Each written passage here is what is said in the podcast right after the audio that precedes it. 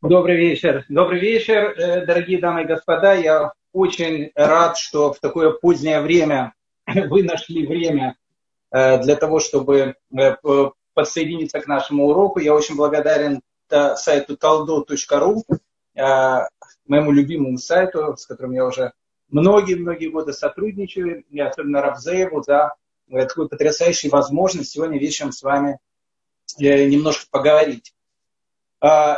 Итак, Перкея, вот, э, мы уже прошли первые две мишны э, вне э, курса наших лекций на Талдоте, но они уже есть на сайте Талдот, и поэтому, кто хочет, он может их прослушать, и, в общем, как бы он будет знать содержание первых двух мишен. Сегодня с Божьей помощью мы постараемся с вами рассмотреть третью и четвертую мишну, они очень интересные, э, и персонажи, э, которые будут в этих мишнах, очень интересные, и историческая, э, скажем так, канва этих мишнает тоже очень интересная. И, к сожалению, многие люди, изучая Перкеевод, вот этот вот как раз исторический базис, который есть в этих мишнах, он иногда пропускает. Мы сегодня попытаемся это рассмотреть. Итак, мы начинаем с третьей Мишны. Э, давайте мы ее сначала прочтем, а потом, в общем, будем э, разбирать э, то, что в ней написано. Итак, Антигон или Антигонос, как он по-гречески звучит, Иш Соха из города Соха. Сразу скажу, город Соха или Сохо, Соха, наверное, мы не знаем, где он находится. В Израиле есть как минимум три Тель-Соха, три места, э, где может находиться этот город. Э, поэтому, скорее всего, он находится где-то в центре Израиля, но город не сохранился, сохранился Тель. Тель, в общем, как бы остатки этого города, предположительно остатки этого города. Антигонос из Суха принял Тору от Шимона от Садика, о котором мы говорили на второй Мишне, Э, я не буду повторять его биографию, он говорил, итак, высказывание Антигона Ишсоха, «Э, не будьте как рабы, служащие господину с условием получить платы, но будьте как слуги, не ждущие награду, и да будет страх Божий на вас. Ну, в этой Мишне все странно. Все странно и все интересно. И мы сейчас разберем эти странности и интересности этой Мишны. Ну, э, во-первых, эпоха эпоха, в которой начинается э, эта Мишна. Антигонос из э, города Соха. Шимон Ацадик был человеком, который э, встречал Александра Филипповича Македонского. Э, то есть с, этого, и с этой эпохи начинается эпоха эллинизма в земле Израиля. Эпоха очень сложная, э, эпоха, которая закончилась трагедией э, Антиохом IV Фикфаном, который запрещает э, любую практику иудаизма, изучения Торы и так дальше, за э, любые вещи, связанные с соблюдением Торы, людей сразу убивает. Мы все помним Хану и семи ее сыновей, которые погибают.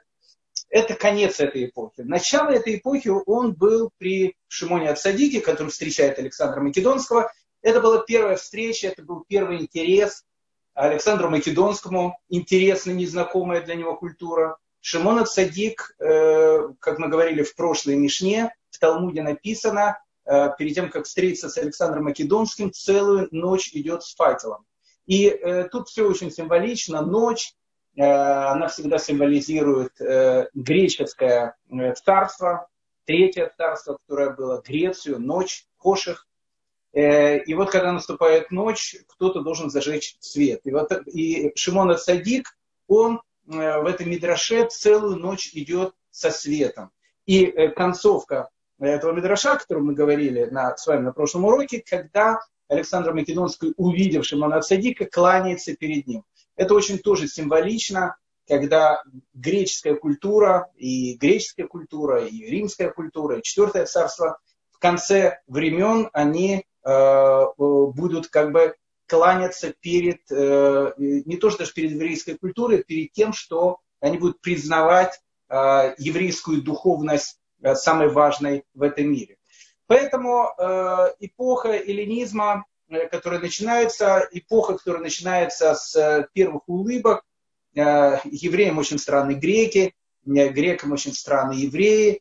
Но мы увидим о том, что в еврейском народе появится некая прослойка людей, которым эллинизм будет нравиться все больше и больше, иудаизм им будет казаться все старее и старее, и все закончится, конечно, апофеозом, когда группа таких товарищей из э, партии Мерец третьего века до новой эры э, предложит переименовать город Иерусалим в город Антиохию, потому что они посчитают, что Иерусалим как-то звучит не, не по-современному.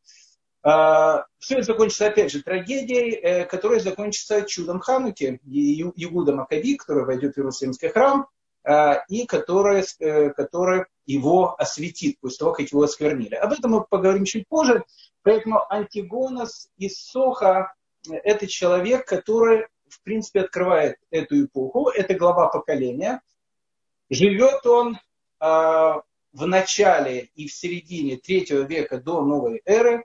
Э, мы не знаем годы его рождения, мы не знаем годы его смерти. Вообще Антигонос из Соха, он, в принципе, может быть, я ошибаюсь, но мне так кажется, он упомянут единожды вот здесь. Вот мы в Талмуде больше его нигде не встречаем. Поэтому э, глава поколения, э, который получает Тору от Шимона Цадика, и, и он говорит вот свою фразу, которую мы сейчас разберем. Что в этом все странно? Э, имя, имя, первое имя, э, которое мы видим, Антигонус. Ну, то же самое, если бы Гершин сейчас э, представил э, меня и сказал бы сейчас лекция Пантельмона Сигизмундовича Шестака, он вам сейчас будет рассказывать про еврейскую историю. Ну, Рав Пантелеймон звучит немножко странно. Э, Антигону звучит тоже странно, потому что имя чисто греческое. Первое греческое имя, которое мы встречаем в Перкеявод. Ну, это первое греческое имя, которое мы вообще встречаем в, в Талмуде. Странно. Антигонос – человек, который будет противостоять эллинизму. Э, эллинизм, который только-только начнет появляться. Почему он имеет греческое имя? Э, на этот вопрос можно ответить коротко, на этот вопрос можно ответить длинно. Я постараюсь ответить как где-то посередине, но это очень интересная вещь. Вы знаете, э, дело в том, что все начало меняться после вавилонского изгнания. Ведь э, когда евреи пришли после Вавилонского изгнания, у них появилось новые, э, новые названия месяцев, в которых мы сейчас живем. Вот месяц. Э, после месяца Яр будет у нас месяц Швар.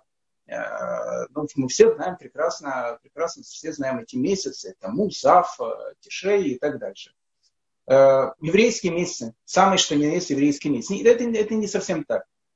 Месяцы, которые мы э, привыкли о том, что они еврейские, они вавилонские. Причем вавилонские, такие вавилонские, вавилонские, настоящие вавилонские месяцы.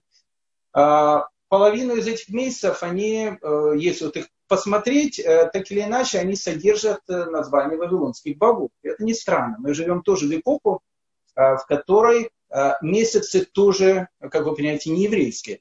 А вот э, коронавирус, он везде начался, не знаю, где у кого, а, в месяце март. Да? Откуда у нас идет месяц март? Месяц марта идет от бога Марса.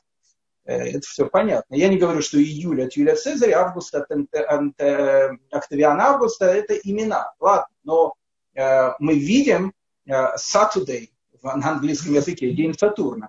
То есть э, все вот эти вот вещи, они э, не просто не еврейские, они совсем не еврейские. И э, до Вавилонского изгнания, допустим, у евреев э, месяцы назывались совершенно по-другому. Вот, э, месяц Ниссан всегда назывался первым месяцем, так он называется в Торе.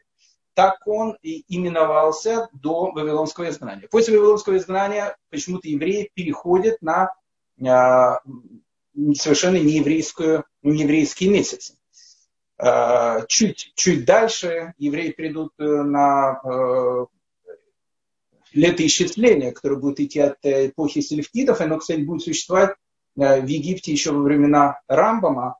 И, в принципе, Рамбам это не отменит. Отменит это те сефардские изгнанники, которые в 15 веке придут в Египет и скажут, что его больше, такое, мы все живем от сотворения человека, а Египет до сих пор живет по селевкидской эпохе. Это интересная тема, и точно так же имя Антигонус, которое есть. Греческое имя, странно, очень странно, у, у, главы, у главы поколения. Почему, почему месяцы не еврейские, почему имя не еврейское, в данном случае Антигонус? Ну, с месяцем можно объяснить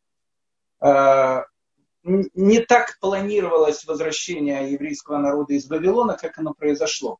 Потому что когда Зрубавель, э, он э, идет в землю Израиля, все должно было произойти, а потом дальше, пусть, пусть Эзра идет, э, все должно было произойти так, что когда евреи услышали о том, что можно вернуться в землю Израиля, все воспранули духом, начали кричать, радоваться и говорить, что вот наступила эпоха избавления, и все пришли в землю Израиля. И тогда действительно второй храм был, был тем храмом, который в своих э, пророческих видениях описывает Ехискель, они, они там вторыми, мы ожидаем третьего. Он был последним храмом. А, и эпоха пошла совершенно по-другому. Но мы видим, что с Рубавелем пошла маленькая группа людей, и с э, Эзрой тоже пошла маленькая группа людей. Большая часть евреев остается в Вавилоне. И поэтому, когда второй храм отстроен, старики, которые еще помнили первый храм, плакали плакали, потому что, потому что это, было, это, было, это был не первый храм. Это было уже что-то другое. А, и внешне он будет действительно очень красивый и величественный и так дальше, но это будет другой храм, а, в котором уже не будет тех чудес, которые были во время первого храма. Поэтому Аншейк Нейстагдала, мудрецы Великого Собрания, а, евреям, которые начали, прошу прощения, раскатывать еврейскую губу Э, находясь в Израиле, со словами о том, что вот и наступила Геула, вот и теперь у нас все хорошо, Геула еще не наступила, потому что большая часть еврейского народа жила в диаспоре. Э, после того, как евреи вернулись из земли, в землю Израиля, у нас больше не было года Явеля. Э, его нету до сих пор. А год Явель, 50-й год, он есть тогда, когда большая часть еврейского народа живет в земле Израиля. А тогда большая часть еврейского народа жила в диаспоре. Поэтому для того, чтобы напомнить евреям о том, что состояние, в котором они сейчас находятся, это состояние неправильное, это состояние еще не геулы, далеко еще не геулы, далеко еще не избавление. Поэтому мудрецы, одна из причин, вводят э, нееврейское летоисчисление, вавилонское, э, потому что когда человек будет называть нееврейский месяц, он будет вспоминать о том, что да, э, вот э, Вавилонский плен и вообще еще пленение не закончил. Э, это одно, одна из причин. Семенами, говорят некоторые наши мудрецы, плюс-минус та же самая причина. Э, в тот момент, когда э, у евреев есть вот такое вот ощущение спокойствия, радости, все идет хорошо, должен быть кто-то, который напоминает, что все плохо. Поэтому, когда в ту эпоху, допустим, человеком назвали бы Пантелеймон, это было не из-за того, что он хочет э, сделать такой ежик у себя на голове и называться э, так Пантелеймон, чтобы по-модному, чтобы он по-модно выглядел. Модный раввин такой, э, зумовский. А, а именно для того, чтобы, э, услышав это имя, э, люди понимали о том, что э, это неправильное время, в котором они живут, и нужно сделать все, чтобы это время стало правильным. Поэтому в тот момент, когда начинается полнейший эллинизм, у Антигонуса появляется греческое имя. Антигонус. Многие начинают говорить уже по-гречески, э, изучать греческий язык, поэтому в имени Антигонус э, скрыт большой смысл. Что такое Антигонус? Антигонус – это подобный предкам. Подобный предкам. Э, имя, которое носит в себе символическое значение. Подобный предкам мы будем жить так, как, так, как жили наши предки. Это будет задача Антигонуса, это будет задача э, его противостояния эллинизму, который, который только-только начинает поднимать голову. Это будет Антигонус из э, Соха. Что же говорит Антигонус из Соха? Э, с Антигонусом из Сохо будет еще одна тайна, но она будет в четвертой Мишне. Э, давайте ее пока ставим э, немножко, немножко на потом. Э, будет еще одна очень интересная тайна. Итак, Антигонус из Соха э, принял Тору от Шимона, э, от Садика, от Шимона праведника, он говорил, не будьте как рабы, служащие господину с условием получения платы, но будьте как слуги, не ждущие награды. Ну, тут немножко странно, потому что один из 13 атрибутов веры э, как раз и подчеркивает о том, что есть принцип, у нас есть награда за мицвод, и э, у нас есть наказание за аверут, наказание за грех. Поэтому, ну, как бы, один из принципов веры говорит о том, что есть награда, есть наказание. А, в данном случае Антигонус Исоха не отрицает награды и наказания. Что он говорит? Он говорит, что не будьте как рабы, служащие господину с условием получения платы, но будьте как слуги, которые не ждут платы. Служите Всевышнему, будьте евреем, без того, чтобы не получить за это э, какой-то пряник или какой-то подарок. Это высший пилотаж, э, безусловно, конечно. Конечно, высший пилотаж. Конечно, э, большинство людей, и, я в том числе, впереди планеты всей, конечно, когда они что-то делают, они ждут, что когда они перейдут бабушку через дорогу, они за это получат что-то хорошее, а если вот они ну, сделают что-то плохое, то они, скорее всего, получат по голове. И хотелось бы, чтобы по голове получили они вне, в такой более мягкой, мягкой форме. О чем же тут говорит Антигонус из Соха? Ну, на что это напоминает? Это напоминает, наверное, ну, такой случай. Э, вот есть ребенок, да, э, он выбегает на дорогу. Э, папа это видит, и мама это видит. И понимает о том, что для того, чтобы ребенок не выбежал на дорогу в следующий раз, ребенка нужно хорошо отшлепать. Ребенка шлепают, и он понимает о том, что на дорогу выходить нельзя. Может быть, он не понимает о том, что это опасно, или он не понимает о том, что как бы, это может стоить ему очень многого. Он знает, что нельзя, потому что если он выйдет на дорогу, э, ему мама скажет, что ее, и папа, в общем, э, может немножко дать э, там, по ушам и, в общем, даже ремень снять. А, взрослый человек, когда выходит на улицу, не надо ему там кричать и нести записки, будь внимательнее. Нет, конечно, надо быть внимательным, смотреть за светофорами и так дальше. Но взрослый человек, он понимает, о том, что есть опасность, он понимает о том, что футбол на э, проезжей части не играет. Поэтому есть ребенок, которому это нужно сказать, есть взрослый, который так это понимает. Ну, плюс-минус та же самая ситуация, она есть и в, э, в награде. Ребенок хочет, э, не хочет, у ребенка болит зуб. А мы хотим о том, чтобы ребенок пошел к стоматологу. Э, ребенок не понимает, зачем ему нужно идти к стоматологу, он понимает, что пойдя к стоматологу, э, ничего хорошего от этого ему, конечно же, не будет. Поэтому что мы говорим ребенку? Мы говорим, что, э, уважаемый там Хайм, если ты, сынок, хорошо пойдешь и будешь сидеть у стоматолога, не будешь бегать, кричать и говорить «хочу домой», то я тебе за это дам бамбу и куплю какую-то игрушку. И ребенок идет к стоматологу и получает за это игрушку. Когда у папы болит зуб, и он идет к стоматологу, мама не говорит ему, пойди там, э, мой любимый муж к стоматологу, я за это тебе э, дам, э, не знаю, там 20 рублей, чтобы ты пошел и что-то купил. Взрослый человек понимает о том, что туда идти нужно. Поэтому что мы видим? Мы видим действительно это некое отношение, отношение ребенка, отношение человека, который ну, как бы начинает, и отношение взрослого человека. Поэтому Тут не говорится о том, что э, э, быть рабом, который хочет получить за то, что он делает конфетку, это плохо. Он сразу же говорит, не будьте как рабы, служащие господину с условием получения платы. То есть он говорит так, что вы должны понимать о том, что когда мы служим Всевышнему и ожидаем от этого, что он нам даст что-то, а он даст, безусловно, даст, потому что нет ни одного доброго дела, которая э, остается без платы. Но второй вопрос, где эта плата? Плата там Баламаба или, или здесь это, это может быть немножко другая тема э, разговора, очень длинная.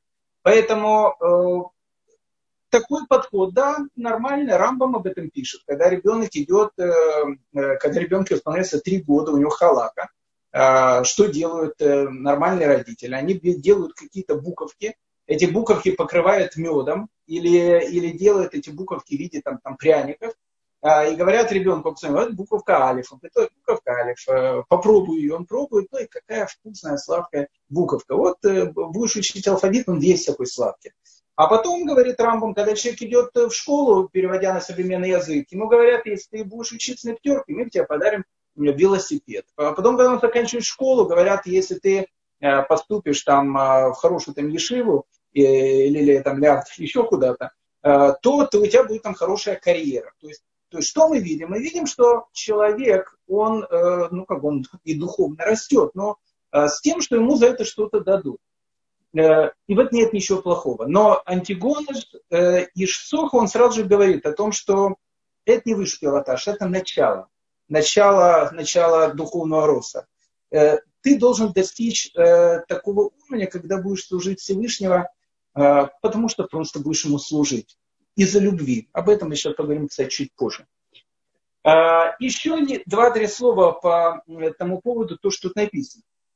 Интересная есть вещь, Исхак, интересная история, много задаваемая всегда с вопросами, особенно для людей начинающих. Исхак дает благословение э, своему сыну. Э, он хочет давать благословение своему сыну Исаву, старшему сыну. Мы все это знаем, всю эту историю. И э, мы знаем, что Ривка говорит Якову о том, что он должен обмануть отца, одеть какие, какую-то шкуру. Это все очень странно. То есть, папа, он ослеп, но как бы Э, осязание у него как бы не пропало. Поэтому если э, человеку закрыть глаза, э, и, и, и будет какой-то у него там родственник очень волосатый, а, а, а второй будет не волосатый, но оденет овечью шкуру, то есть ну, человек, который еще хоть что-то понимает, коронавирус не отбил у него обоняние, может, отбил, но, но осязание он еще понимает, он ощутит, потому что этот волос – это шкура. Поэтому тут много можно рассказывать, что, э, что описано в Торе. Но как бы там, как бы там ни было, э, э, Исха говорит Исаву, пойди мне, в общем, там, при, при, при, принеси там дичь, свари ее, и, в общем, придешь ко мне, я тебе дам благословение. А, и, ну, как все помнят, приходит не Исав, приходит Яков, одетый в эту овечью шкуру. И Яков э, дает ему э, благословение, и потом написано, что когда он понимает, что перед ним э, находится не Исаф, а находится Яков, Раши пишет о том, что геном открывается под ним. И Яков вдруг, и Исхак вдруг понимает, что под ним открылся геном. Это очень странная какая-то вещь. Почему тут под ним открылся геном? Что, что, что, что он такое сделал? Но не дал он благословение Исафу. Исав в данной ситуации был э, не очень обликоморальным таким товарищем, э, хотя, опять же, э, библейские персонажи это не лубочные персонажи, они не черно-белые, они многослойные и цветные. Поэтому, но, но это странная фраза, которую говорит Раши, геном открылся под ним. Что, что, что, что произошло? Геном открылся под ним. Тут точно такой же принцип, как в нашей Мишне. Что хочет сказать э, э, Исхак? Исхак хочет дать э, Исаву урок. Исав, он как бы на духовном уровне находится в самом начале. Ну, не скажу в самом низу, но в общем в самом начале. В самом начале, когда говорится человеку, ты оденешь филин, за это получишь, в общем, э, ну, у тебя будет там все хорошо. И действительно, у человека может быть действительно все хорошо из-за того, что он надел тфилин. И человек может одевать там тфилин, или переводить бабушку через дорогу, или там начинает там что-то соблюдать в, в ожидании того, что он за это что-то получит. И, и он сто процентов что-то получит за это, хорошее. А, так вот, Исхак, э, понимая о том, что Исаф, он находится именно на таком уровне, он пытается дать ему урок. Какой урок? Он ему говорит, вот, сынок, пойди, принеси мне дичь, сделай какое-то доброе дело. Э, сделай доброе дело для твоего папы. Э, и за это ты получишь благословение. Причем какое благословение? Благословение, что у тебя будет там и богатство, и то, и то, и то. Все у тебя будет. И ты ощутишь о том, что вот ты сделал доброе дело, ты за это вот получил. Поэтому э, пойди это и сделай. И для Исхака это может быть последняя возможность дать э, его сыну Исаву очень важный урок. Урок, который, как мы даем ребенку ребенку, которому три года, скушай буковку, она сладкая, очень вкусная. И тут приходит Яков. Яков приходит не по своей э, собственной инициативе, как мы все помним. Он приходит, потому что Ривка ему сказала прийти. и вдруг э, Исхак обнаруживает, что это Яков. Что он обнаружил? Во-первых, он обнаружил, что главный урок, который он хотел дать Исаву, он провалился. То есть, то есть все, он его уже не дал. Но самое главное, что он увидел, он увидел и испугался от того, что Яков, человек, которого он считал э, супердуховный, именно тот человек, который служит своему господину не за то, чтобы получить плату, вдруг поступает э, подобно Исаву. То есть он э, обманывает отца для того, чтобы получить это благословение. И вот когда Исхак э, увидел о том, что Исаву он не дает ту браху, ту браху, которую хотел дать, и то, что Яков, как ему показалось, находится не на таком высоком уровне, как он ожидал, тут и вот наш есть Раши, геном открылся под ним. Под ним открылся геном. Он испугался. Поэтому что мы видим? Мы видим, что Антигонус из Соха говорит нам сразу же о высшем пилотаже. Состояние, когда народ начинает падать в пропасть, э, народу надо сразу говорить о том, что, куда нужно стремиться, как минимум. Не куда нужно падать, а куда нужно расти. А вот этот принцип, он очень интересный. Э, написано в книге Зор. Я не из тех э, товарищей, которые э, знают, знают книгу Зор, я э, ее знаю в плюс-минус, наверное, точно так же, как знаете ее вы. Но в книге Зора есть очень интересная история про Рафабу. Интересно. Ну, я вспомнил, потому что ну, прямо идет к нашей этой Мишне. Написано, что однажды Рафаба, он пришел в Бейт Мидраш и прочитал строчку из книги Мишлей долгоденствие в правой руке и в левой богатство и почет. И он сказал, там сидело много людей, может, может был не боец Митраж, это в зуме. Вот Рафаба говорит в зуме для многих. Он говорит, что долгоденствие в правой руке, в левой богатство и почет. И он говорит, тот, кто хочет э, получить богатство и почет, тот, кто хочет получить долголетие, должен прийти на уроки на Э, который дает сайт Талдот и, и другие э, ресурсы, и послушать урок Торы. За это он это все получит. Ну, как бы сказал все. Ну, говорит, Робот Рафам, молодец, очень правильно сказал. Один молодой человек по фамилии Рабинович, он э, на следующий день и правда пришел э, в Ешиву. Э, и говорит, э, уважаемый Рафаба, я, я как, бы, как бы согласен. Слушайте, мне как бы и деньги нужны, и, и долголетие э, в, в эпоху пандемии никогда не помешает. Э, поэтому я хочу вообще как бы учить Тору, чтобы я был богатый, и чтобы мне было долголетие. И Рафаба ему говорит, ну, иди, сынок, учи. И он начинает учить Тору, учит, учит, учит, учит. Э, и постоянно спрашивает, когда же будут там деньги, когда долголетие, как, в общем, мышцы когда начнут расти. Э, его такие написано, ученики называют Йосиф, который хочет разбогатеть. Это, это такая кличка у него, длинная. И вот однажды он проучился там полгода, год уже, наверное приходит к Рафабе, говорит, «Э, уважаемый Рафаба, как бы год проучился, э, здоровье особенно не прибавилось, три, три, три раза болел в течение этого года, э, и денег на счету как бы то, что немного больше стало, наоборот, в минусе сейчас живу, работаю, учусь. А, а вы так говорили о том, что будет там благоденствие и так дальше. Ну и тут Рафаба хотел сказать этому молодому человеку все, что он думает по этому поводу. И тут он слышит э, батхот, слышит голос сверху. Если сейчас человек слышит голос сверху, э, э, обычно надо срочно делать одно действие. Это очень важное такое действие. В России оно есть номер 103, сразу же 103. Это вот когда люди начинают слышать голоса. Но когда голос слышал Раваба, он его слышал, в отличие от тех, которые там Наполеона и так дальше. Так вот, Рафаба слышал голос. И этот голос, этот Батколь, э, голос выше, э, говорит ему, не надо его критиковать, этого молодого человека, он потом станет великим мудрецом. И вот в этот же самый день рассказывается, к, к Рафабе в Ешиву приходит некий богатый человек с золотым каким-то кубком и говорит о том, что вот я там целый день работаю там на бирже, Э, в общем, как бы учиться у меня нет времени, я хотел бы дать этот кубок человеку, который будет учиться, а, и как бы заслугу за его учение они немного будут приходить и ко мне. Тут уже будет это Звулон и Сахар, потому что есть там договоры, я не скажу, что он отсюда идет, но вот в Зоре э, это вот вещь написана. И Рафаба взял этот кубок, и этого сразу идет к этому Рабиновичу, тут сидит, учит, говорит, э, послушай, сынок, вот ты вот меня спросил, вот тебе на учебу, вот э, принеси тебе кубок, продолжай учиться, вот тебе золотой кубок. И Рабинович так обрадовался, что за, за год учебы сразу получил золотой кубок, который дорого очень стоит. Но через какое-то время э, этот молодой человек, он стал все больше, больше, больше учиться и больше начинал понимать. И потом вдруг он ощутил то, что учится он и не за кубка, и кубок ему уже, может быть, не, не так важен, а улет и учится он потому, что э, он от этого получает удовольствие. Учится он для того, чтобы сделать Всевышнему приятно.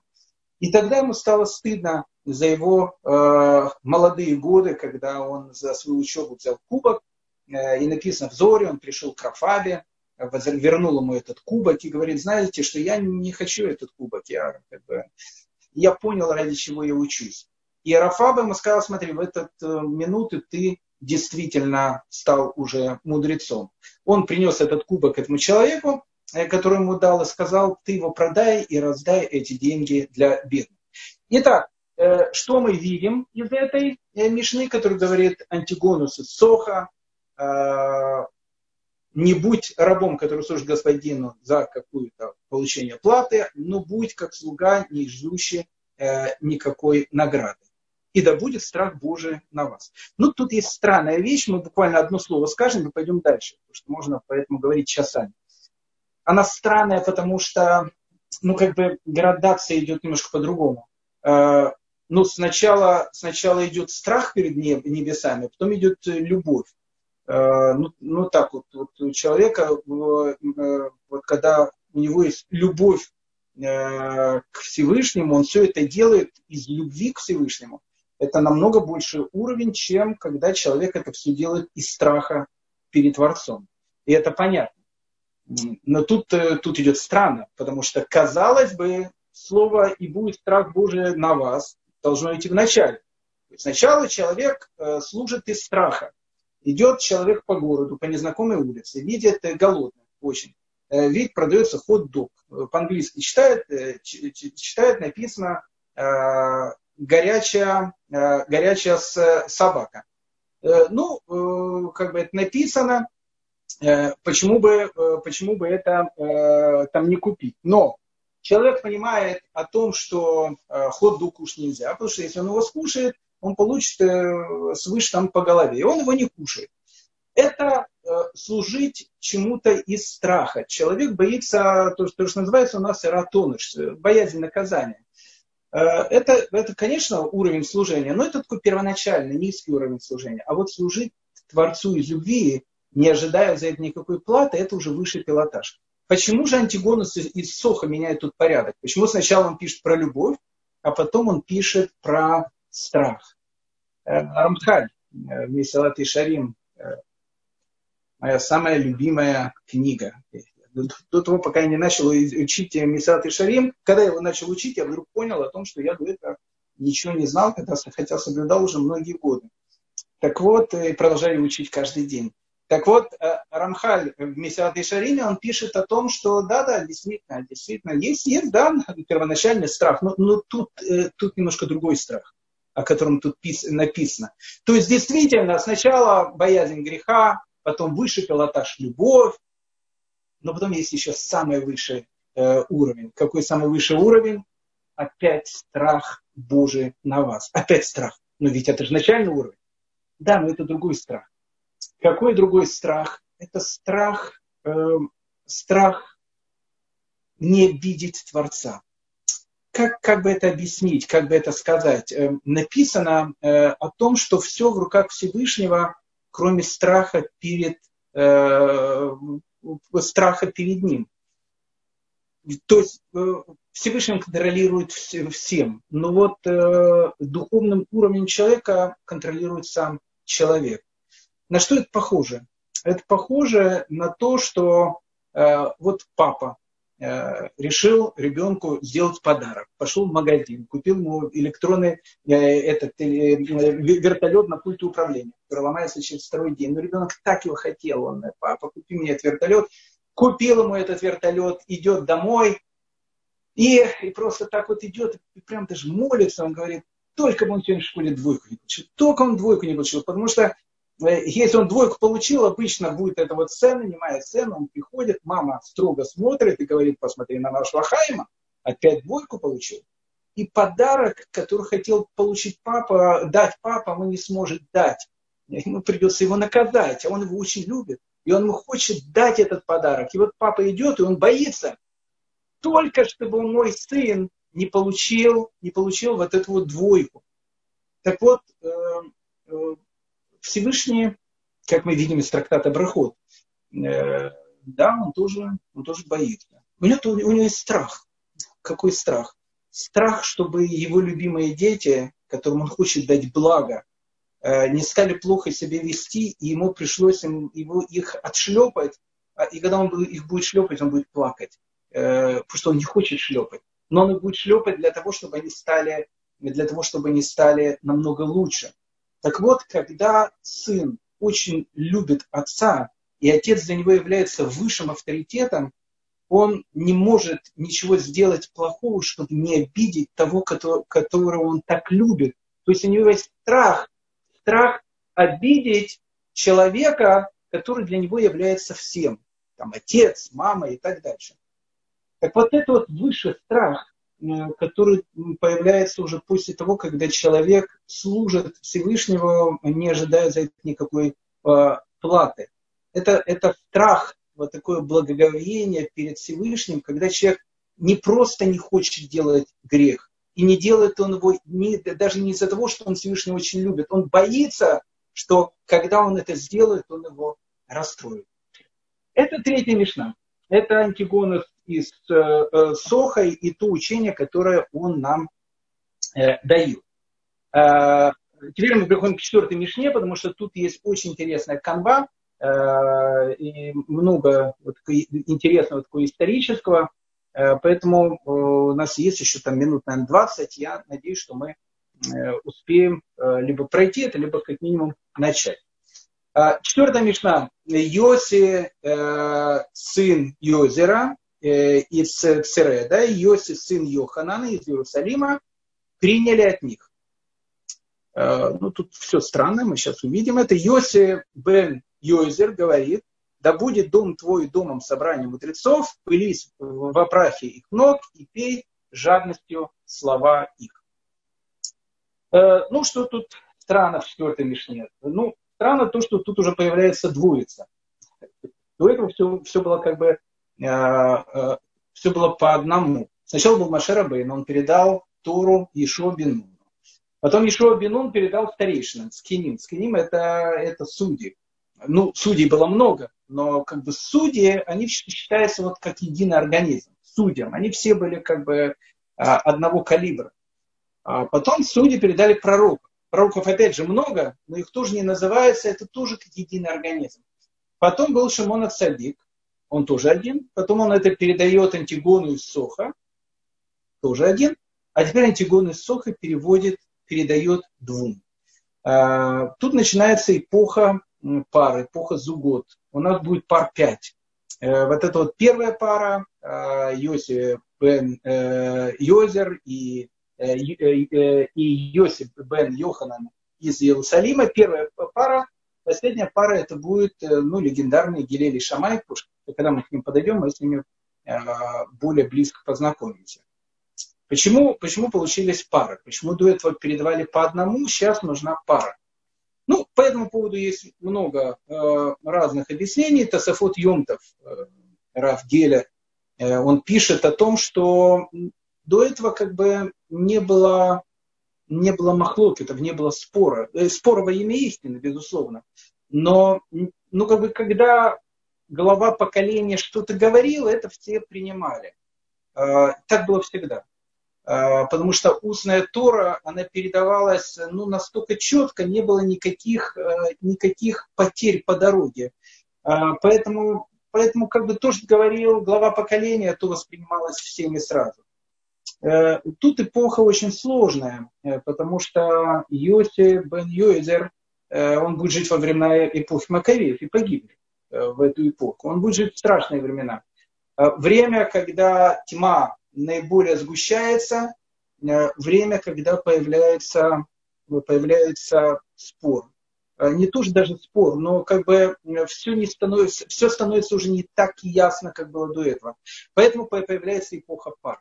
Ну, э, мораль из Праги, у него он дает немножко другое объяснение. Он говорит о том, что э, до этого каждый получал всю Тору, то есть он был настолько великим мудрецом, что готов был принять всю Тору и потом передать ее другим.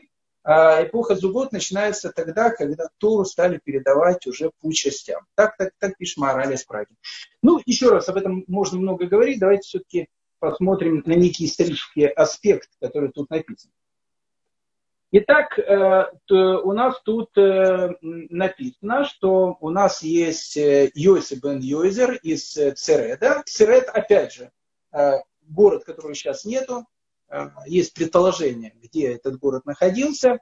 Йоси бен Йоханан из Иерусалима. Что такое Иерусалим, всем, всем понятно. Первый человек обычно в этой паре – это Наси. Второй человек – это Аббейдин. В данном случае Нафи – это глава Санхедрина, Синедриона, э, еврейского парламента, а Бейдин – это глава э, Равинского суда. Что это такое, может быть, мы чуть позже э, с вами поговорим, потому что тут я хотел бы обратить внимание на некую другую странную деталь. Тут написано, что Йоси бен Йозер из Середа и Йоси бен Йоханан из Иерусалима приняли от них. Тут сразу возникает вопрос, от кого от них? Ведь, э, ну, как бы мы же до этого читали, что был Антигон и Соха. Э, насколько мы понимаем, как бы наш глава не, не двоится. Антигон и Соха это не, не, не два разных, это не чеки пароход. Это один человек просто из города Соха. Э, приняли от них. От кого от них? Ну, опять же, тут существует разные совершенно э, объяснения, от кого от них. Есть, э, допустим, Раши, по его комментариям мы понимаем, что в его тексте было написано от него. То есть, скорее всего, у него был текст, э, в котором было принято, написано, что принял от него. И тогда понятно, что идет речь об Антигонусе и Соха. Э, Рабейн Йона говорит, что нет, тут все правильно написано. Э, принял от них, имеется в виду Шимона Цадик, и, которого у нас было во второй Мишне, и Антигонус и Соха. То есть принял от них. Тут совершенно логично. Мораль э, из Праги и Реваш, они плюс-минус говорят так же, как Раши. Они говорят, принял от них, считая, принял от него. То есть имеется в виду, от Антигона стоит Соха.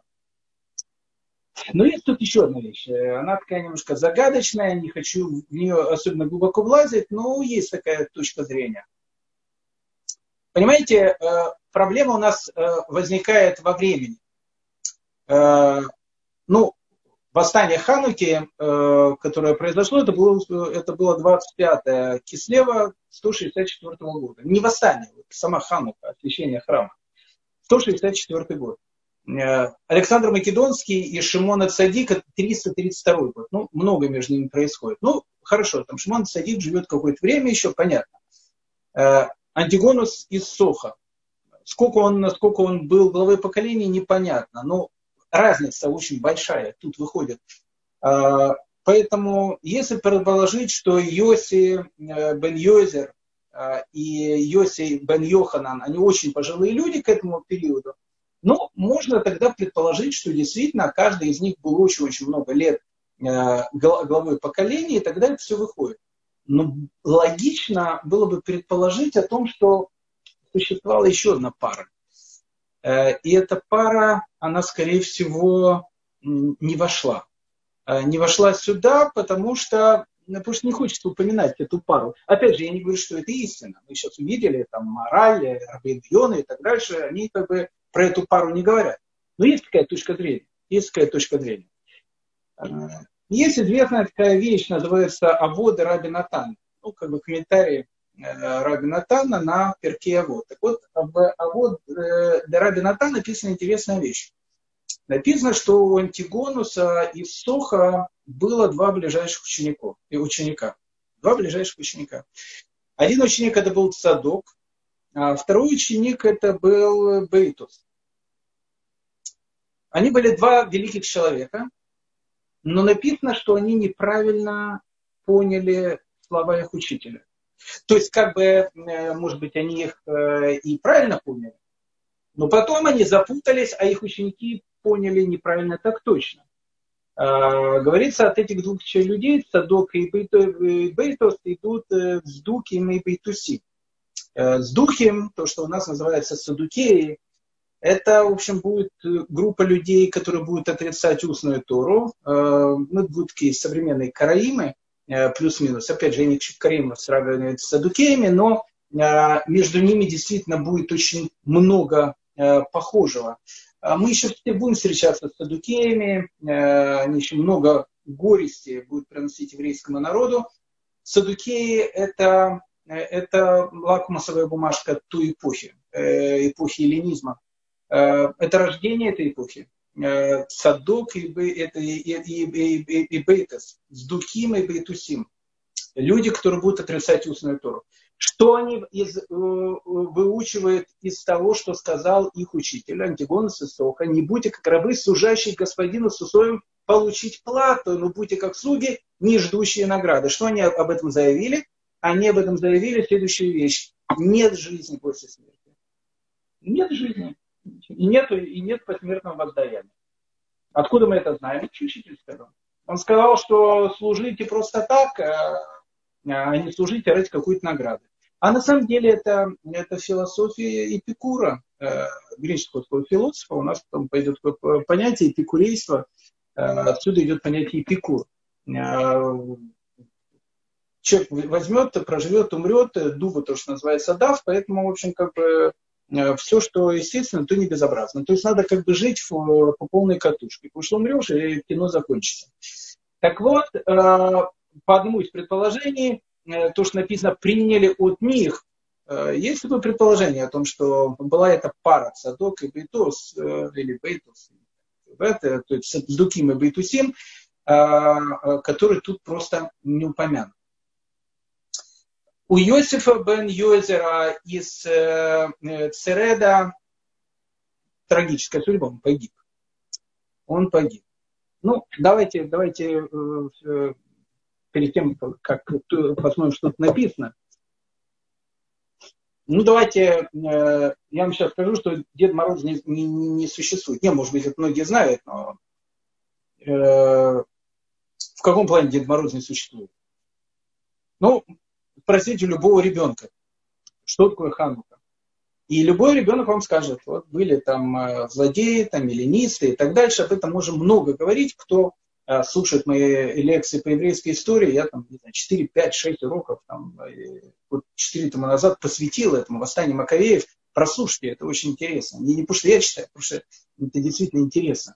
Так вот, ну как бы, ну как любой ребенок вам скажет, вот были, значит, плохие греки, э, потом по Маковею подняли восстание, э, победили греков, пришли в оскверненный храм, увидели, что там нет масла, нашли масло, залили и так дальше. Это все правда, ну нет уж правда, это, это, это, это основа основ всего. То есть тогда и по, по, по, произошло освящение храма, Ханукат, Абайт, вот, вот вот освящение храма, оно, второго храма, оно произошло именно тогда, не тогда, когда его построили, а вот сейчас, когда они одержали эту победу спустя там 200 э, лет после того, как э, уже стоял э, второй Иерусалимский храм. Да, это все правильно. Это все было 25-го Кислева, 8 дней горела свечка, и отсюда у нас Ханука. Абсолютно все правильно, и праздник света, все. Но на этом для ребенка и для многих учащихся Ешив даже Ханука она заканчивается. Все, значит, мы победили, в общем, все, стак над Рейхстагом, э, флаг над Рейхстагом, в общем, повесили и все. Но это не все. Это даже, это даже не совсем не начало. Потому что действительно храм-то осветили, но, э, прошу прощения, в Иерусалиме была такая крепость, которая называлась Акра. А в этой Акре находился э, греческий гарнизон, и находились эллинисты. Так вот, э, Акру Ягуда, э, Ягуда Макаби не смог, э, не смог захватить. И поэтому как бы Иерусалим, с одной стороны, был освобожденный, но с другой стороны, эллинисты, они никуда не ушли. Они остались, остались в этой самой Акре. через, не, через несколько лет Антиох IV и, и, Эпифан умирает, и вместо него становится э, селевкидским царем человек, который звали Дмитрий I Сатер. Или Сотер. Дмитрий I. А, и вот к этому Дмитрию Первому в 161 году приходит такой человек, которого звали, которого звали Якум. Якум. Якум Иш Сророт. Ну, такое имя у него было Якум. Якум, кстати, был э, племянником нашего э, Иосифа бен Йойзера. То есть он был, по-моему, сыном его сестры. Он тоже был коином. Да, Йосиф бен Йойзер, он коин. Э, был сказать, визитная карточка. Йосиф бен Йойзер не просто коин. Написано в трактате Хагига, я помню, 16 дав, о том, что он э, такой хасид из коинов. Он был такой самый благочестивый коин, который только может, может быть. Он описывает, в чем было его благочестие. Так вот, э, вот этот Якум, э, племянник э, Иосифа бен Йойзера, он был эллинистом. Ну, как бы были эллинисты разные. То есть были эллинисты, которые голосовали там за партию, ну, такой Мэрис была такая партия тогда. А были эллинисты, которые голосовали за партию «Наш дом Иудеи». Ну, была тоже такая партия. Э, так вот, э, ну это эллинисты были немножко разные, потому что те, кто голосовали за наш дом Иудея, они просто там э, не очень любили религиозных, там, ну, как бы, но они не были такие, что всех там надо там благирязы, там, бороться будем с Торой и так дальше. Вот те эллинисты, которые были из древней греческой партии мэры, всех как раз победили. А вот другие эллинисты, которые говорили, а почему бы нам в Иерусалиме не открыть магазин, где можно поросенка купить, и это, в принципе, нормально, это демократично, они никуда не ушли. Э, после 25-го Кислева 164 э, года. Они остались, их было много. Так вот, этот э, Якум, тот самый Якум, он пришел к, к Димитрию, который был царем Селевкидской этой державы, царства этого, пришел и сказал о том, что, в общем, я бы хотел быть первосвященником, потому что, потому что должность первосвященника, она была вакантна к тому моменту. До этого первосвященник был Минилай. Минилай это был вообще просто... Э, Минилай это был тот, который, в принципе, голосовал за арабский список. Ну, был так тоже такая партия, арабский список. Были такие евреи, которые голосовали за арабский список. Это был Минилай, он был первосвященником. То есть он был тем, который храм ну, полностью настолько осквернил, что там уже поросят резал в этом храме и все что угодно. Так вот, э, Минилай этого когда убрали, э, и Ягуда Макаби, он входит в Иерусалим, освещает храм, а, а вот это Якуб, он как бы, э, он тоже священник. И вот он приходит к Дмитрию и говорит, а почему меня, значит, не, не поставить э, священника? И Дмитрий ставит Якума э, Иш Царарота, он ставит, ставит его священником Иерусалимского храма. Но просто так он его не хочет ставить, потому что там все-таки есть Икуда Макаби, а он ему дает, а Иудея тогда еще не было независимым государством, она еще формально она еще принадлежит селевкидской державе.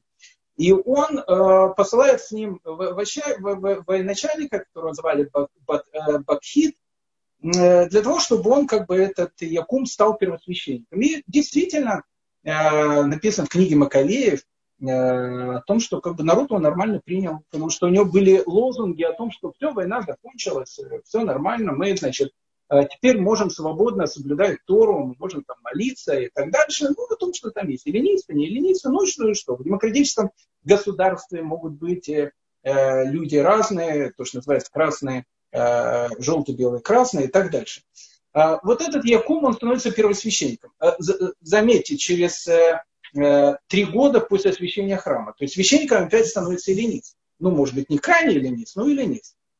Когда он становится священником, э, первым священником э, храма, э, Игуда Макаби, он ну, как бы не очень доволен тем, что происходит.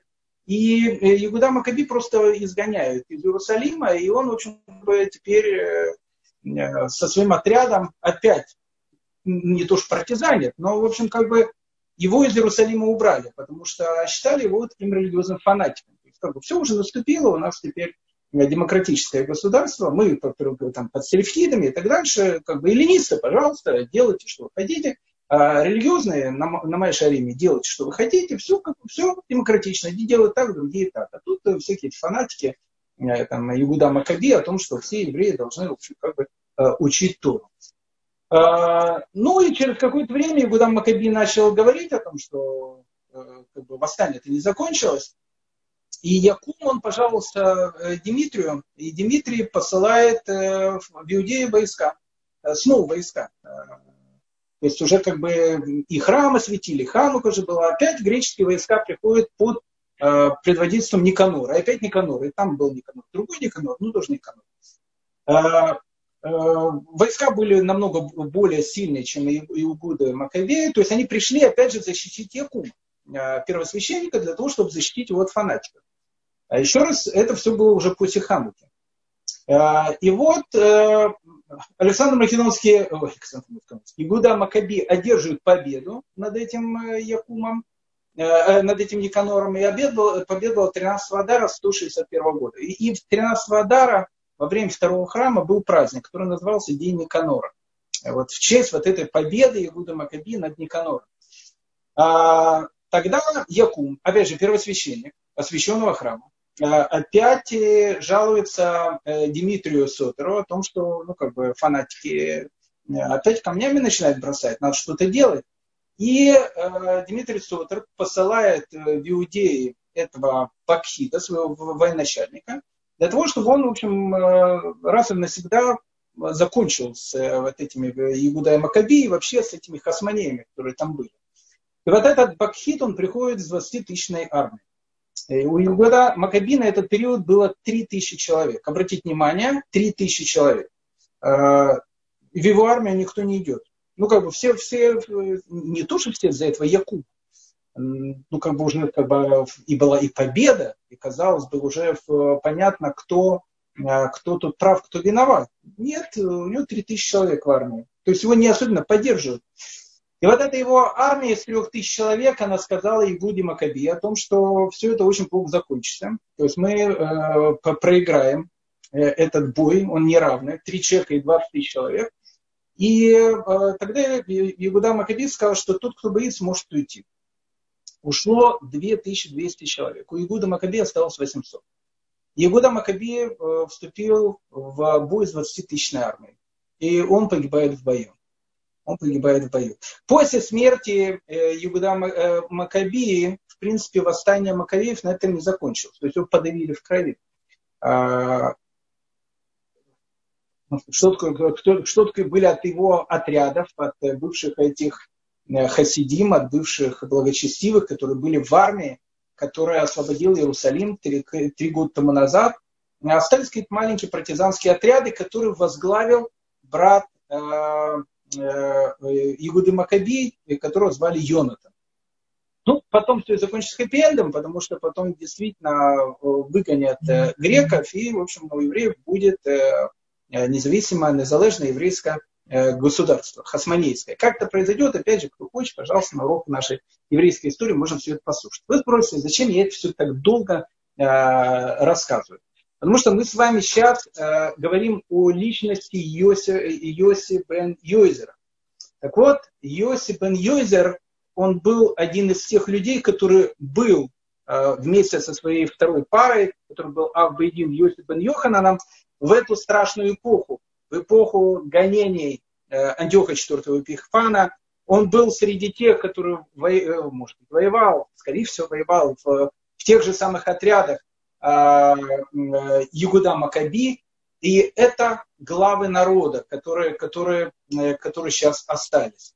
И вот э, этот самый Якум, который становится первосвященником, увидев о том, что Ягуды, Ягуду Макаби его победили, а в Иерусалиме остается еще группа вот этих хасидим, то есть группа людей, которые в свое время были с Матитьягу Хашманаем, с Игудой Макаби, а, то есть люди, которые были, ну, то, что называется хасидами, благочестивыми. А, таких он нашел в Иерусалиме 60, то есть одни из, из глав, глав народа, которые тогда были. Э, и он при а, содействии Бакхида, вот этого греческого военачальника, он их э, казнил. Э, написано, что он их распял, непонятно, распял он их или, или казнил другим способом. и он казнил, и он убивает своего собственного дядю, которого как раз и зовут Йоси бен Йойзер, который у нас тут идет. Обратите внимание, его убивают в 160 году, через 4 года после, после Хануки, после ханукальных событий. Тут написано в Талмуде, это потрясающая история про этого Якума и Йосиф бен Йойзера. Написано, да, а до этого Йосиф бен Йойзер в храме, который уже осветили, в котором уже минору новую поставили, в котором чудо Хануки было, все уже это было. А, вот этот Якум, он решает о том, что нет Эльна, нет Иудея. А дело в том, что там, а, не буду сейчас входить в эти подробности, был определенный такой забор, э, который говорил о том, что э, вот сюда можно входить э, всем, и не евреям также. А дальше могут входить только евреи. А язычники входить не могут. Он скажет, что это неправильно. Ну что, язычники не могут входить. Все могут входить.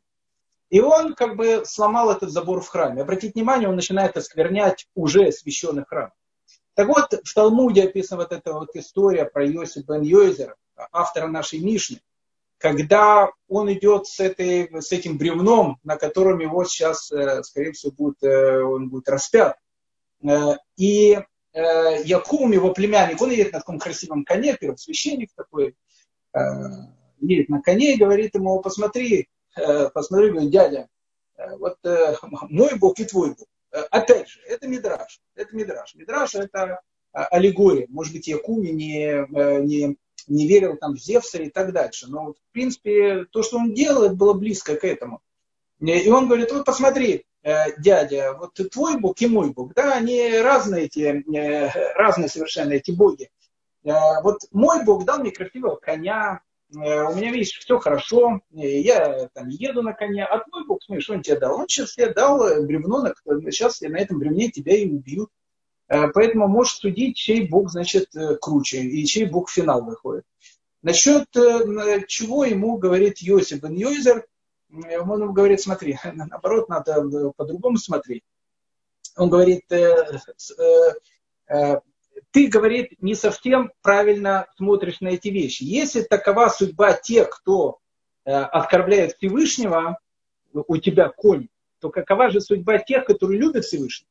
Наоборот, ты говоришь, там, если ты такой негодяй, оскорбляешь Всевышнего, у тебя есть конь, так, что будет у того, что тот, кто любит Всевышнего, то, наверное, Лексус будет какой-то. Знаешь, что у него будет? Э, он говорит, дядя, слушай, по-моему, тот, кто любит Всевышнего больше всех, это ты. Э, и э, казалось бы, что ты и есть тот, который больше всего любит Всевышнего. Но, но то, что мы видим, ты сейчас идешь с этим бревном. Значит, насчет чего Йосим бен Йозер говорит, нет, нет, на это надо по-другому смотреть. То есть, если тот, кто, э, э, э, если тот, кто оскверняет Всевышнего, если тот, кто любит Всевышнего, у него есть такая награда, то что тогда говорить будет с тем, которые, которые там Всевышнего не любят? Ну, в общем, как бы там ни было, Йосиф бен Йозер, он погибает. Он погибает Э, в этой страшной э, этой страшной вещи Якум, первосвященник, первосвященник храма, потом Якум, да, кстати, написано, что после этого Талмуд написано, что когда э, Якум это все это услышал, он сказал о том, что он хочет сделать раскаяние, и он раскаялся, и Йосиф бен Йозер сказал, смотрите, он попадет в Ганеден еще впереди меня. Э, и он, Якум, решился сделать сразу четыре смертных казни. То есть он решил себя убить таким образом, чтобы было все четыре смертных казни. И Талмуд описывает, как ему э, удалось сделать приспособление, чтобы сразу э, было четыре смертных казни, на которые он и погиб. Ну, господа, мы затянули. Давайте буквально, буквально пять минут, еще пять минут мы рассмотрим длинное, у нас было вступление историческое про Йосифа Йозера, то, о чем он говорит. А, а, а говорит он очень важную вещь. Да будет дом э, твой дом, э, да будет дом твой домом собрания мудрецов, э, пылись в прахе, в прахе их ног и пей жадностью слова их. Ну, тут есть очень интересная вещь. Дело в том, что к мудрецам можно привыкнуть. Вообще к святости можно привыкнуть. Это, конечно, страшная вещь. но а это вещь, которая существует. Люди иногда привыкают к святости. Вот, вот всегда святость, святость, святость. И она становится привычкой. Есть такая идышевская пословица, что даже жареное мясо, которое подают тебе каждый день, э, оно в конце концов э, перестает, перестает э, как бы восхищать своим вкусом. Поэтому для того, чтобы не было вот этой жажды, для того, чтобы не было вот этой привычки, привычки к святости, когда человек ее не замечает, тоже Тора, она должна постоянно быть чем-то новым. Э, даже для человека самого умного. Иногда лектор может быть самый супер-пупер. А вот кто-то сидит, и даже очень религиозный человек сидит, и очень там, немножко так кивает, э, спит э, на уроке. А почему спит на уроке? Потому что если бы человек был бы на курсах парашютистов, и на курсах парашютистов ему сказали, знаешь что, Рабинович, тебя завтра будут сбрасывать с самолета. Ну, еще самолет. Я никогда э, парашютом не, не пользовался. Ну, пожалуйста, значит, значит, будет курс молодого бойца. Э, слушай внимательно, э, за что надо дергнуть, чтобы парашют раскрылся. Так, я уверен, что Рабинович как бы не хотел спать. Он каждое слово будет слушать, 55 за, э, раз записывать, еще 55 раз у инструктора спрашивать, скажите, пожалуйста, что, что вы сказали, не, не совсем записал. Так вот, э, Тора и постижение Тора, оно должно плюс-минус быть таким же. То есть у человека э, должно быть вот точно такое же ощущение э, новизны, новизны постоянно, новизны Торы. Поэтому э, тут и э, написано э, в конце, что надо сидеть у ног мудрецов. Понятно, тогда э, мудрец сидел на возвышенности, э, э, люди, которые слушали, они сидели как бы внизу, слушали его урок, Э, но тут, что интересно, написано «и пей жаждой э, слова их». Почему, почему пей жаждой слова их? Потому что э, когда мы воду пьем каждый день, она как бы не имеет никакого вкуса. Но если у человека есть жажда, очень сильная жажда, жарко очень, там 40 градусов в Израиле, он ходит так пить хочет, он приходит домой, холодненькую воду ему дает жена, он говорит броху, шаколь там, и он ее пьет, и эта вода, она, в общем, слаще меда, очень вкусная. Э, вода. Человека, который хочет, у человека, которая жажда. Так поэтому говорит Йосиф бен Йойзер в эту страшную эпоху, пускай слова Туры для тебя всегда будут, будут новыми и воспринимай каждое слово э, как вот человек, который, у которого жажда, который их, каждое это слово воспринимает как что-то ну, необыкновенное, от чего не то, что не хочется спать, а хочется прыгать, радоваться э, и новизной того, что я услышал. Интересно, Рабхайм из Воложина, и тут мы заканчиваем, он э, обращает внимание на э, э странную вещь. Тут написано «пей слова Торы», написано «бетсама». «Бетсама» – это в жажде. Э, а он пишет, э, надо по-другому сказать, что лучше пей слова Торы кецама. То есть э, э, э пей слова Торы, как будто у тебя жажда а не в жажде. Причем почему тут в жажде? Песва Тора, как будто у тебя жажда. Мы это объяснили. Так Равкам из Воложина говорит, что нет. Э, э, когда человек, он э, много пьет, вот у него жажда, он выпил там пол-литра, может воды начинает мутить, может вода неинтересна. То есть, когда ты пьешь как будто при жажде, ты послушал первые 10 минут, а потом заснул. Нет, ты должен слушать слова Торы, как будто ты в жажде. Потому что как будто бы ты никак не можешь э, э, удалить свою жажду. Каждое слово Торы для тебя звучит новым. Каждое слово Торы для тебя звучит совершенно необыкновенным. Это э, Йоси бен Йойзер из города Цереда, необычный человек, который жил в эту эпоху, в эллинистическую эпоху, погиб, погиб уже после восстания Маковеев. И вот он нам дает такое Э, такое завещание. Пускай наш дом будет домом, где собираются мудрецы, мы будем пылиться у их ног, то есть будем слушать каждое их слово. И самое главное, самое главное, то, что есть у нас, каждое слово духовности мы должны в, воспринимать в жажде. Как будто у нас жажда такая, что каждое это слово дает нам такую радость, как дает глоток воды после жаркого дня, когда человек приходит домой. Э, всем большое спасибо за э, то, что вы э, меня слушали так долго. Если есть какие-то вопросы, с большим удовольствием готов ответить. Большое-большое спасибо, Равгидалия. Было очень-очень-очень интересно. Э, конечно, есть вопросы. Люди пишут в чат, реагируют и поднимают руки. У нас уже есть два человека, которые подняли, воспользовались функцией поднять руку и хотят задать вопросы. Кроме того, я напоминаю, что те, кто к нам дозвонились с обычных телефонов, могут нажать звездочка 9, и мы увидим, что вы тоже хотите э, задать вопрос, и дадим вам э, такую возможность, включим вам звук. Итак, первый, кто хочет спросить наш вопрос, это Ицхак. Ицхак, вы с нами, мы вас слышим. Ицхак. Э, добрый вечер, э, Рав Гидалия, добрый вечер всем. Добрый вечер, Ицхак. Спасибо огромное, э, я из Хайфы. Вопрос, вопрос такой к вам. Вы сказали, передал Антигнос Тору, и была еще одна пара. Передал Антигнос, передал Раби Йосеф бен Йоэзер. Да. И была между ними одна пара, Цадок и Байтус. Да. Э, у меня вопрос, как можно было что-то принять от Цадока и Байтуса? Как может быть, откуда эта версия? Это Мидраш? Ведь понятно, что от них принятие это, это будет искаж, искажение. Это искажено. Как можно принять?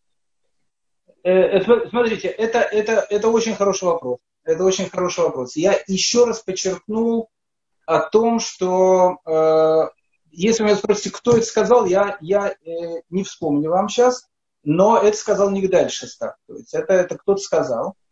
Э, э, э, основной мейнстрим тут, конечно, о том, что не было Садока и не было Байтуса. А, нет, как, как бы они были, но они не были э, первым этим, э, первым этим зугом, первой этой парой. Но, в принципе, ведь у нас есть Ахер, есть э, Раби Мейер, э, который, опять же, не хочу их сравнивать э, ни в коем случае. Когда да, Ахер... Идет речь о передаче Торы, то есть всему согласен. поколению. Согласен, речь идет о серьезнейшей вещи. Да, был Ахер, но он, так сказать, это Раби Смотрите, Мейер. Смотрите, Авода Рабинатан, Авода Рабинатан, он пишет э, про Цадука и Байтуса, э, он пишет о том, что э, они как раз э, восприняли слова Антигона из э, Соха правильно. Написано, потом пришли их ученики, которым они эти передали, а потом пришли ученики их учеников, и они это восприняли неправильно. Поэтому по а вот Рабинатан, э, Цадуки Байтас, они как бы не отходили от Торы. То есть отходили от Торы их ученики. Так, так, так там так написано.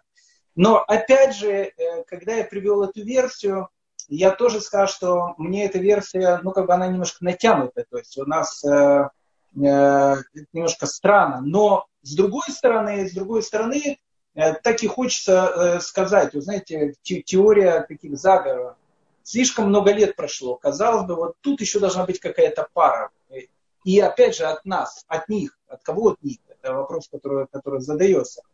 Но я с вами согласен. Но опять же, по Аводу Рабинатан, э, если это э, ну, как понять, Садуки Байтас, они не отходили от Торы. Написано, от Торы отходили ученики их учеников. Потому что э, когда они передавали слова Антигона и Соха, в них, у них закралось какое-то сомнение, которое у учеников стало больше, а учеников их учеников оно вообще переросло в, цаду, в Цадуке и в этих Байтусим. Ну, где-то так, наверное. Я понял. Спасибо. Мне было это очень важно услышать. Почему? Потому что еврейская традиция, в общем-то, э, говорит о том, э, что самое главное в ней не было поколения, которое не изучало бы Тору. От Мошерабейну и до наших дней. И тут вдруг вклинивается, да, тут вдруг вклинивается, это как бы сильно, так сказать, эту вещь надо понять. То есть не может такого быть, чтобы Тора дошла до нас, э, как она есть. Иначе сказано, что если бы одно поколение, не дай Бог, выпало, то тогда э, нельзя было бы считать, что она передавалась постоянно. Вы, вот. вы, знаете, вы, вы знаете что? Я вам скажу такую вещь. Э, я вам скажу такую вещь. Э, я вам скажу такую вещь. Вот если вы раскроете, у меня, к сожалению, интернет, э, а, он, о, он сейчас меня заработал. Вот если вы раскроете наш родной сайт Талдот, наш родной сайт Талдот, и мы посмотрим у нас Перкея вот, Перкей, а вот. Может быть, я когда-то это видел здесь. Буквально секундочку. Э, секундочку. Секундочку. Э, вот мы смотрим наш сайт, любимый наш сайт Талдот. И вот написано, о, видите, скорее всего, я взял это отсюда. Э, опять же, я, может, когда-то это читал. Э, э, они, скорее всего, перепечатали какую-то книгу, которую я не знаю, какую книгу, это надо спросить. Надеюсь, на них имеется в виду Антигонос и так дальше. Некоторые из исследователей Талмуда считают, что составитель Мишны намеренно пропустил здесь одно из звеньев передачи устной Торы. В трактате Абуда Рабинатан говорится о том, что среди учеников Антигонса был Садок и Бейтус или Байтус, которые взбунтовались и так дальше. То есть, видно, я когда-то читал это отсюда. А какая это книга, я не помню. Э, и кто это сказал, не знаю. Но так как на сайте Талдот это написано, поэтому надо у сайта Талдот это и спрашивать. Э, тут так написано. Э, откуда, не знаю. Не знаю. Я Спасибо поэтому... вам большое. Я не хочу задерживать других людей. Может быть, еще будут вопросы. Спасибо да. огромное вам за лекцию. Очень интересно. Спасибо. Спасибо. Спасибо большое. Спасибо. Спасибо за вопрос, Ицхак. Мы переходим к Кристине. Кристина, мы вас слышим. Кристина. Да, здравствуйте. здравствуйте. У меня больше исторический вопрос. Вот когда вы нам рассказывали про историю, да. про Якума и про первосвященников, которые очень часто менялись потом. То есть да. Я так понимаю, каждый год прям была смена первосвященников. У нас в Торе написано, что первосвященник может быть только Коэн. Вот да. правильно я понимаю, что вот эти вот много, сто там или сколько первосвященников, они все были коинами. Да, конечно, конечно. конечно. Еще, еще какими есть... коинами? Коины, они, они, mm-hmm. они просто были садукеями, то есть называется садуким, то, то, о чем мы сейчас говорили. Но, нарушений э, с этой стороны не было, то есть все в порядке, да, у нас, то есть. Да, да, да, да, да, не, не, там все, все было в порядке, они были коинами и, и коинами, коинами, э, но все просто продавалось и покупалось, и э, речь идет о вот этой э, смене. Это все-таки не эта эпоха. Э, это, знаете, это эпоха последних э, лет существования Бейта Мигдаша, вот последних там 20 лет, 20, 25 лет. А, вот там, там, да, они менялись, действительно, сменялись очень быстро. Все-таки эта эпоха, после этого Якума, э, все-таки, но, но опять же, были разные первосвященники, все-таки много было этих садукеев, но э, смена происходила уже в конце, в конце эпохи храма. Но все были священниками, все, все были священниками, mm-hmm. все были коинами, конечно. Спасибо, потому что иногда, вот когда говорите, прям не, ну, думается, ну, не будет же коин покупать нет, слушайте, коины были такие, мини-лай, которые был при, при, при самом начале восстания, ну, просто э, лично свиней резал и, и статую Зевса в храм поставил, будучи первосвященником. Ну, то есть, как бы, ну, такие вот бывали евреи. Это страшная вещь, конечно. Спасибо за уточнение, спасибо. Спасибо вам. Спасибо, Кристина. Мы переходим к Ирмии. Ирмия, я включаю вам звук. Э, мы вас слышим. Да, шалом. Э, Раб хотел спросить, э, где и сиди в пыли у, у их ног. Почему именно в пыли? Ну, что это значит в пыли? Не, не просто в ног, а в пыли ног. Вот это. Спасибо. В, в пыли ног, да, это, это, это, это, это очень, очень правильная вещь. А, дело в том, опять же, то есть э, в, в те времена почему написано «сидели у ног», потому что обычно а, раввин, как я сказал, он сидел на некой возвышенности, а ученики, они, э, они сидели, э, сидели рядом, рядом с ними. Тут есть много разных, разных комментаторов, комментариев очень серьезных, но так как позднее время, я вам скажу комментарии, может быть, не очень серьезные, но в тему. А, это уже немножко хасидские комментарии, э, рассказывает, когда э, Нагит из Межевич э, делал ташлих на, на Рошашану, то Раби Левийский из Бердичева залазил в это вот в озеро ну, так говорится, как Рушан в озеро, ну, непонятно, но, в общем, как бы руку опускал в озеро и начинал, значит, поднимать там, не знаю, те крошки, которые он туда бросал. Э, и у него спрашивали, что же он поднимает эти крошки. Он говорит, то, что, говорит, э, является грехами для Магида из Межевича, для меня это будет самый большой, э, самые большие такие метлоты. То есть находиться в, в прахе у их ног, но опять же, одно из значений, хасидское значение, там есть более глубокие значения, я не говорю, что это не глубокое, но это более хасидское значение о том, что даже, даже прах Э, перед ногами мудрецов, он обладает святостью. Не в смысле, что он заряжает святостью, а все, что вокруг мудреца, даже прах вокруг его ног, он может тебя научить Торе. Поэтому, э, сидя, сидя рядом с мудрецом, ты должен учиться у него всему. Даже, грубо говоря, тому праху, который есть вокруг него. Ну, то есть, это некий, некий символ того, что у учителя, у большого учителя нужно учиться даже самым-самым маленьким аспектом каких-то вещей. Я помню, много лет назад я э, пришел к Раф э, Исхак Зильберу Запсаль э, с каким-то совершенно, как сейчас я понимаю, совершенно несерьезным вопросом, э, как сейчас я понимаю. И, и я пришел к нему, это было очень рано, и потому что Рафиска мне сказал, приходи, там часов 8 или сколько-то. Ну, в общем, рано я пришел. Э, и Рафиска был после молитвы, э, и, и я зашел, он мне говорит, идем, Гадаля, там, покушаем, э, покушаешь со мной. А я видел, он там картошку, селедочку какую-то кушал. Я говорю, не-не-не, квадраф, что как, кто я такой, чтобы там тарафистка там сидеть кушать. А сейчас, э, знаете, каждый день вот вспоминаю об этом и э, корю себя. Можно было покушать праведником, можно было посмотреть, как праведник кушает. И я до сих пор вспоминаю эту историю. Я, я не удостоился сидеть за столом с праведником, увидеть, как он кушает. То есть, э, ну, плюс-минус, это э, один, один, из, э, один из комментариев. Хотя, опять же, есть более глубинные комментарии, что, что почему ноги, почему прах у ног. Большое спасибо, Равгидаля, спасибо за вопрос. Я включаю Ильяу. Ильяу, мы вас слышим.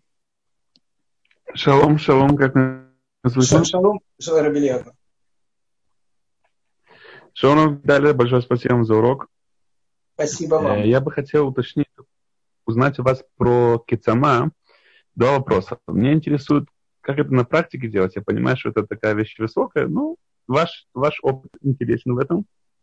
И вторая вещь, это то, что известно, что каждое высказывание э, мудрецов Перкея вот, оно как-то связано именно с этим э, человеком. То есть это была его изюминка, это то, чем он занимался всегда. Да.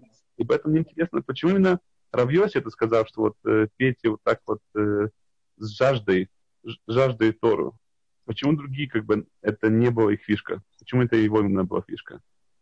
Э, знаете, э, э, я, я скажу, что, что, что, что, что, что мне, опять же, кажется. Вы абсолютно правы. То есть каждая, если вы спросите у меня, как, как сама, как, как это делать на практике, это, это очень хороший вопрос. Это вопрос, который, на который я многие годы искал ответа.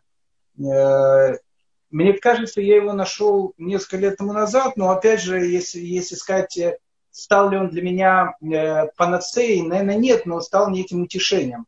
Потому что я действительно помню, когда я начинал там в 89 году, в 90-м соблюдать, для меня слова Торы, они были вот сама точно. Э, не кэпсама, они были бэксама. То есть я каждое слово вот пил жаждой. И, ну, вот каждое, а потом, потом я стал это пить, но вот э, ощущение того, что вот была жажда, и ты вдруг, а, э, как было тогда, наверное, наверное, нет. Э, но, вы знаете, пару лет тому назад я прочел, я прочел э, Хофицхайма, э, он давал такой машаль. Э, машаль про некого человека, который э, сделал что-то там для, для царя, и царь ему сказал, смотри, я тебе даю там один час, ты можешь зайти в мою сокровищницу, и все, что ты там хочешь, ты можешь оттуда, значит, вытащить э, за этот час. Взять и, в общем, вытащить. И э, этот человек там дошел, там, вытащил какие-то вещи за час, там все. И в память об этом, э, говорит Ховскай, он каждый год устраивал пир он был очень богатым человеком, собирал огромное количество людей. И вот люди к нему приходили, и он всем это рассказывал, эту историю. Однажды он э, говорит такую фразу, э, он говорит своим как бы этим людям, которые пришли на пир. Как вы думаете, когда я был более счастлив? Э, вот в тот час, когда я был еще бедным, у меня ничего не было, я был в этой сокровище царя, или сейчас, когда у меня там все есть, я уважаемый человек и так далее. Они говорят, ну, конечно, сейчас, когда ты уважаемый человек, у тебя там все есть, и э, ты, наверное, сейчас более счастлив. Нет, нет, тогда, э, тогда это, это вот состояние, его ни с чем невозможно сравнить. Потому что тогда, тогда каждая минута, она была наполнена каким-то смыслом. Потому что каждую минуту я видел вот эту минуту, и это сокровище взял, эту минуту, это сокровище. То счастье, которое было тогда, оно тогда ни с чем не сравнимо. И вы меня спросите, а почему я делаю этот пир? каждый, каждый год. Я этот пир делаю каждый год, чтобы напомнить себе о том состоянии счастья, которое было, э, было тогда. И, и воспоминание о том, что было тогда, оно немножко меня возвращает э, к тем временам, и э, как бы я немножко начинаю вот, быть сама в это вот состояние как бы в, в жажде находиться. То есть я не скажу, что это стало панацеей, но вот из этой притчи Ховисхайма видно, что это вопрос был не только мой и ваш, это вопрос очень, очень, наверное, многих. Как это, как это делать, э, э, не знаю. Но, не знаю, я стараюсь. Я стараюсь делать так, чтобы каждое слово, которое я слышу, э, чтобы оно для меня было каким-то новым. Но не всегда так выходит. Но это тот высший пилотаж, который говорит Йоси Бен Йойзер. Вопрос э, о том, почему Йоси э, Бен Юзер говорит, что дом был домом собрания мудрецов, или э, там это, и жажда пить слова. Ну, наверное, я думаю, из-за того, что это была эпоха, ну, не знаю, там, сравнимая там, с каким-то, не знаю, 48-м годом, когда думали, что будет там гимном Израиля Атиква или Интернационал и так дальше. Ну, были некоторые, которые хотели предлагать эти вещи. И когда религиозные, религиозных людей было очень мало, и э, была опасность, что Тора может быть, э, не дай бог, ну не то что забыта, но была большая проблема в те, в те времена. Э, и тогда все начали просто садиться в Ешивы. Это была такая, такая эпоха. Мне кажется, что Йосиф бен Йойзер живет плюс-минус в эту же эпоху, потому что это было гонение Антиоха, когда были уничтожены практически все мудрецы, и э, ну, если говорить про этого Якума, э, если опять же почитать первую книгу Маковеев, э, опять же, это надо углубляться в эту тему, но если почитать, так написано, что когда Якума сделали священником, то есть весь Иерусалим радовался. Это тот самый Иерусалим, который три года тому назад радовался о том, что Игуда Макаби, он освящал храм. Э, поэтому, поэтому это было состояние, когда, наверное, действительно каждый дом должен был стать домом мудрецов, и надо было пылиться у их ног, и надо было учиться о том, что каждое слово Торы, его не просто жаждой надо воспринимать, а это слово, за которое можно и отдать жизнь. Э, поэтому вполне вероятно, это и э, было причиной того, что сказал он. Но опять же, это то, что, то, что кажется мне. Я не знаю, насколько, насколько это правильно.